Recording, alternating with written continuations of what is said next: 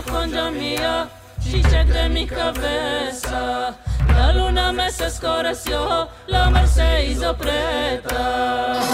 L'histoire des Juifs d'Amérique du Sud, une émission proposée et présentée par Gérard Inger. Bonjour.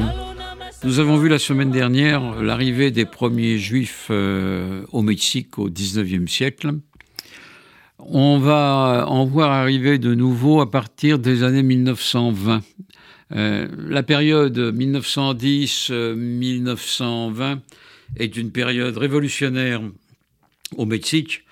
Porfirio Díaz est euh, renvoyé par euh, cette révolution qui se traduit par une période de troubles avec des euh, révoltés au nord euh, menés par euh, Pancho Villa euh, et des révoltés au sud menés par Emilio Zapata.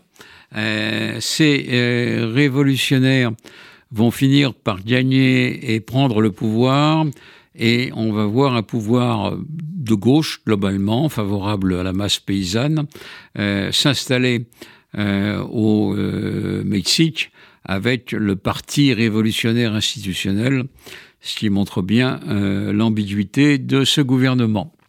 Alors là vont arriver au Mexique euh, des juifs séfarades venant de l'ex-empire ottoman, euh, s'installant là parce que ce sont des juifs de Syrie dans beaucoup de cas, parce que le mandat français leur plaît qu'à moitié, parce qu'ils ont envie de faire de l'argent et on dit qu'on peut faire de l'argent et travailler euh, normalement dans un pays comme le Mexique, ce qui est vrai, parce que euh, le Mexique n'a euh, pratiquement jamais connu euh, d'antisémitisme. Donc, euh, ces juifs s'installent et forment des communautés distinctes de celles des euh, Ashkénazes.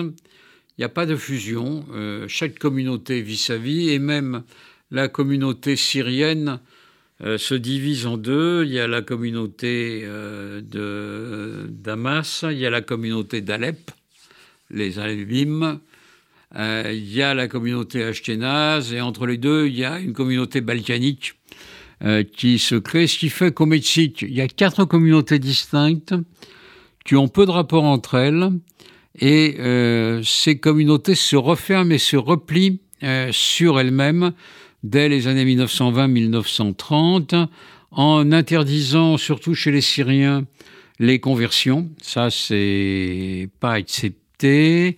Euh, ce qui fait que ces communautés euh, ont tendance à se replier.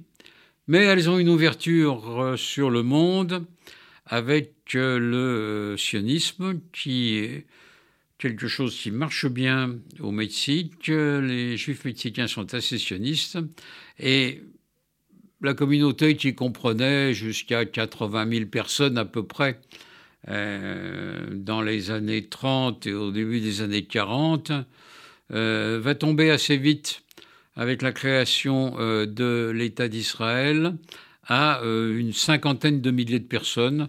C'est le chiffre qu'on a à peu près aujourd'hui.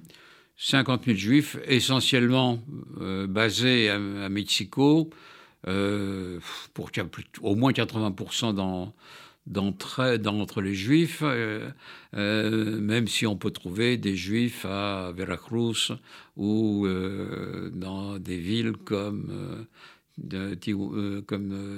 des villes à la frontière, à El Paso, ou des villes comme, comme Tampico ou Acapulco. Euh, mais la grande majorité est à euh, Mexico.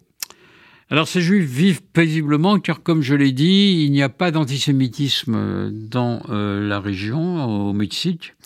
Et euh, elles vivent sans difficulté, même si les relations entre le Mexique et Israël sont moyennes. Alors c'est lié au fait aussi que pour Israël, le Mexique n'est pas un pays de, première importance, hein, c'est loin. Euh, mais au moment de la création de l'État en 1947, le Mexique s'abstient euh, et, et ne vote ni pour ni contre le partage de la Palestine. En 1975, le Mexique vote la résolution euh, assimilant le sionisme au racisme. Euh, mais quand la résolution est supprimée au début des années 90, il est d'accord pour supprimer aussi cette résolution. Donc il y a des relations diplomatiques, il y a des relations commerciales, euh, mais je dirais les relations sont correctes, mais relativement froides. Il y a toujours un peu une mythologie de gauche depuis la révolution mexicaine euh, au euh, Mexique. Euh, le gouvernement espagnol qui a fui l'Espagne de Franco s'est réfugié au Mexique, par exemple. et donc, ces relations sont fraîches, mais encore une fois, mais pas, pas inexistantes. Hein. L'ambassade travaille normalement, il y a des relations commerciales. Tout cela existe, et encore une fois, ça ne gêne en rien la communauté juive. Il faut noter quand même un fait important qui est tout à fait récent, c'est que la mère de Mexico est une juive, Claudia Scheinbaum, une juive originaire de Bulgarie, et qu'elle est la candidate probable euh, du parti euh, de gauche que dirige actuellement euh, Manuel López Obrador, dit AMLO, Andrés Manuel López Obrador, et elle va être la candidate à la succession d'AMLO face à une candidate de droite. Donc on va avoir deux femmes, donc on est à peu près certain que la prochaine présidente du Mexique euh, sera une femme, et ça sera peut-être une juive, Claudia Scheinbaum, euh, je ne sais pas quelles sont les difficultés ou les facilités que ça pourra créer pour euh, la communauté juive. Il y a un ancien président de droite, Vicente Fox, qui l'a traité de juif bulgare. Il a fait des études, il a fait des excuses ensuite. Euh, mais bon, je ne sais pas si ça va pas faciliter un certain antisémitisme si elle a été élue euh, présidente, mais ça, on saura ça dans quelques mois.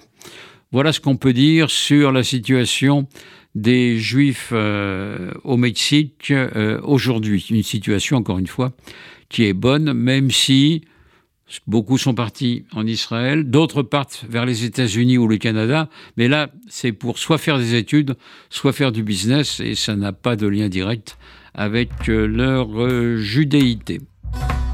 C'était l'histoire des Juifs d'Amérique du Sud, une émission proposée et présentée par Gérard Inger.